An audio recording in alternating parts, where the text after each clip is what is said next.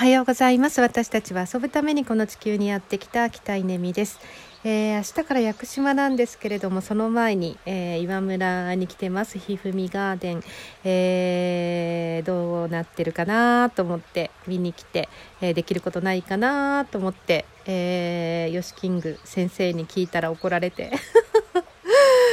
なんか結構バシッと、あのちゃんと資料読んでくださいみたいに、あの叱られていやおっしゃる通りですと思っているところなんですけど、えー、まあ、それにしてもですねとにかくこの庭があるっていいなとか植物についての知識があるっていいなっていうのを最近つくづくと思っていてなんか暇さえあれば YouTube であの植物系のあの YouTube いろんなあの話を聞いて知らないことばっかりだなと思ってるんですけど。うん、なんでいいのかなと思ったあのことがあったのでちょっと話してみたいと思います。えー、この前たまたまですねついていたテレビで、えーと、いわゆる豪邸紹介っていうのをやってたんですよね。で3件紹介されてたかな。なんかたまごっちですごくお金持ちになった人の豪邸とそれから何でしたっけあと2件あれすっかり忘れちゃった。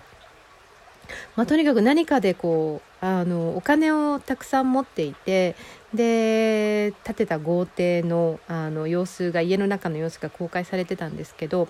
えー、3軒とももうとにかく広くて、まあ、海が見えて絶景でとかあのプールがあってとかうん。そうそう。あそうそう。1人はドバイの、えー、投資家の方でしたね、えー、そしてもう1人はどこだったかな、うんまあ、とにかく3軒あの家を見せてたんですけどえー、っとね共通して言えることは緑がなかったんですよね。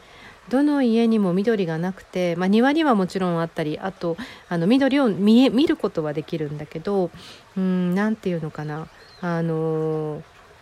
何というのかな、まあ、要は作られた緑っていうのかな、うん、っていう緑があのあるに過ぎず、まあ、家の中は本当にこう、まあ、大理石ですとか、えー、吹き抜けですとかうーんなんかすごいシャンデリアですとか、まあ、そういう造形物はたくさんあるんですけど、まあ、いわゆる自然なものはないっていうことですよね。でそれを見ていていやーすごい広いなとかうんまあねこうリッチだなっていう感じはあるんですけどそこに私が住んだらどうなるのかなっていう思いをはこう考えた時になんかこうワクワクしないなってっていう感じがしていてで今私は座ってるのはこの築270年の古民家でおそらくここにあの録音にも入っているこの水の流れる音これは疎水って言って24時間365日山の水があの小さなこう生活用水としてっていうのかなちっちゃなこう小川になって家の中をあのずっと流れていっててるんですよね。でなんかこういう音を聞きながら、まあ、猫があの獲物を狙ってる様子を見ながらうーんなんかこう庭で今あのゴミを燃やしていたりして、えー、まあ、そんな様子をこう見ながらうーんそうねなんかこうしてる方がよっぽど幸せだなって思ってなんだろう豊かさっていうものがすごく自分の中でやっぱり変わったなっていうことを思いました。